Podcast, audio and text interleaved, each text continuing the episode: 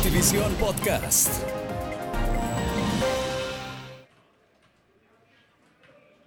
Hola, ¿qué tal amigos? ¿Cómo están? Bienvenidos a Notivisión Podcast una vez más junto a todos ustedes, esta vez para hablar de el Mundial. Sí, la Red 1 de Bolivia como uno de los canales autorizados para la transmisión del Mundial Qatar 2022. Hoy con un tema en específico que tiene que ver con las lesiones y muchas de ellas muy fuertes que se han registrado hasta ahora en el Mundial. Eh, Manuel Castillo, el especialista con nosotros. Querida Lulu, ¿cómo estás? Eh, ya hemos llegado al Ecuador de esta Copa del Mundo. Qué rápido ha pasado el tiempo y usted ha disfrutado varios partidos en nuestra casa televisiva. Bien hacías mención, ocho jugadores lesionados en lo que va de la Copa del Mundo en estos 32 encuentros que se han seleccionado con varias selecciones perjudicadas y con varias bajas además ya confirmadas. Oye, pero eh, muchas de esas lesiones no son di, algo simplemente que va a pasar con una fisioterapia con un mes de recuperación. Son varias que realmente han además dado vuelta al mundo por la gravedad de las mismas. Es, así es, y los primeros que precisamente hicieron eh, perjuicio a equipos eh, árabes y a equipos africanos, ¿no?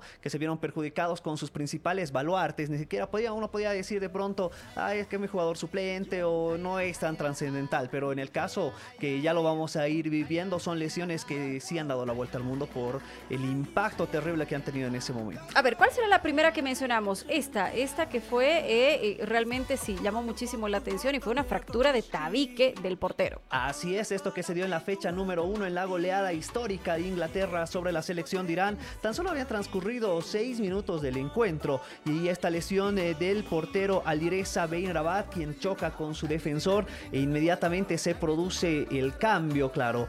se, dijo que era el beso de la muerte, así lo catapultaron muchos como su gran titular, el beso de la muerte, por el debido al impacto, el portero continúa con la delegación, no fue marginado del mismo, pero vaya que el golpe lo va a perseguir por toda la vida por el impacto que tuvo precisamente con el rostro de su defensor. Bien, a ver, y esta lesión, bueno, generó el cambio inmediato, fue eh, sacado del campo, llega el arquero suplente y vienen cuatro goles más, ¿verdad? a esa portería. para sentenciar eh, las acciones, pero bueno, el, arquero no tuvo nada que ver en los cuatro goles, ¿no? ¿no? Por ahí uno de pronto dice, claro, salió el titular y es eh, obra del suplente que reciban tantos goles, pero sí fue precisamente La cosa ya venía, ya venía, sí, ¿verdad? Ya la goleada ya estaba Iban seis minutos, iban dos goles. Sí, sí, sí, la goleada ya estaba consolidada por parte del equipo de Gareth Southgate.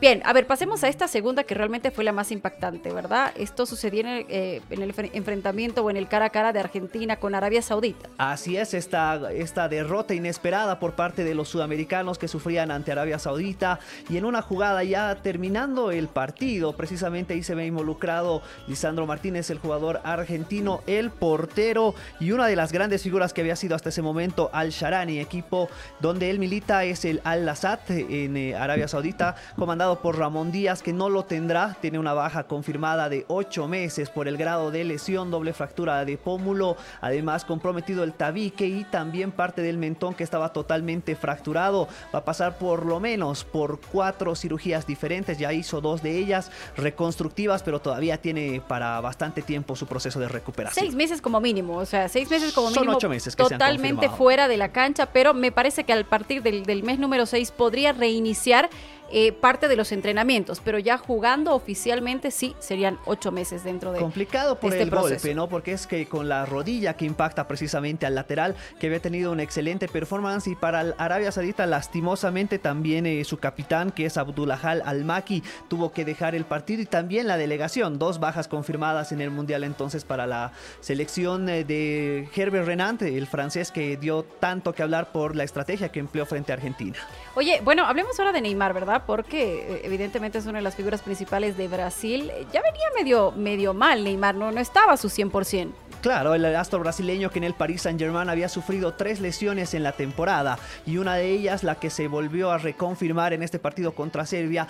Y un dato no menor, eh, querida Lulu, nueve de las doce faltas directas que recibió frente a Serbia fueron precisamente al astro brasileño, ¿no? Quien salía entre lágrimas, uno de pronto decía en la repetición no parece algo tan, tan fuerte, pero sí recibió, eh, claro, recibió fuertes eh, golpes que hicieron que el brasileño tuvo que, tuvo que pedir su cambio. Oye, y lo habrán estudiado así todos al tobillo de Neymar. Claro, así, sabiendo todo, que es ¿no? el jugador eh, más endeble, por lo menos de las últimas Copas del Mundo, Sí. y ya se perdió una, ¿te acuerdas? Por esa Sí, entrada claro. de Zúñiga, que lo deja al margen de una competición internacional también al Astro. Eh, esguince en el tobillo derecho. No se sabe todavía el tiempo que va a demorar el mismo. Se dice que para los cuartos de final, si es que Brasil llega a esa instancia, recién podrán eh, contar con la figura del Paris Saint-Germain. Y, y esta vez no fue necesario que, que dé unas dos, tres vueltas, ¿verdad? En No, el, no, no. campo esta Más vez. bien eh, en las eh, faltas previas, sobre todo en la segunda y en la tercera, sí tuvo que ingresar todavía el cuerpo médico a evaluarlo, pero no con tanto drama como había presentado Claro, en, otros, claro. en otros partidos. Bueno, y ahí está, y es notoria la lesión, ¿verdad? Se ve la, la coloración ya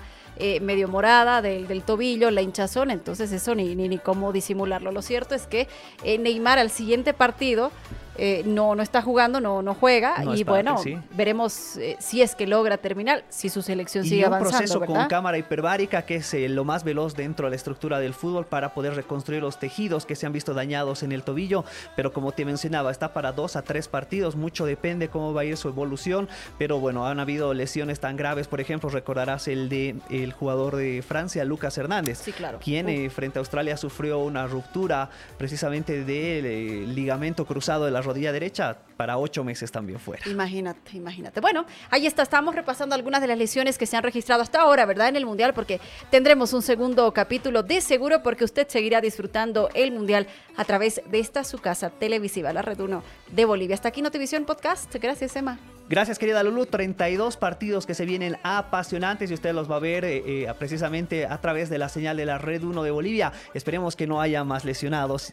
Un mundial lleno de sorpresas, querida Lu. Definitivamente, ojo con las apuestas. Permiso. Gracias.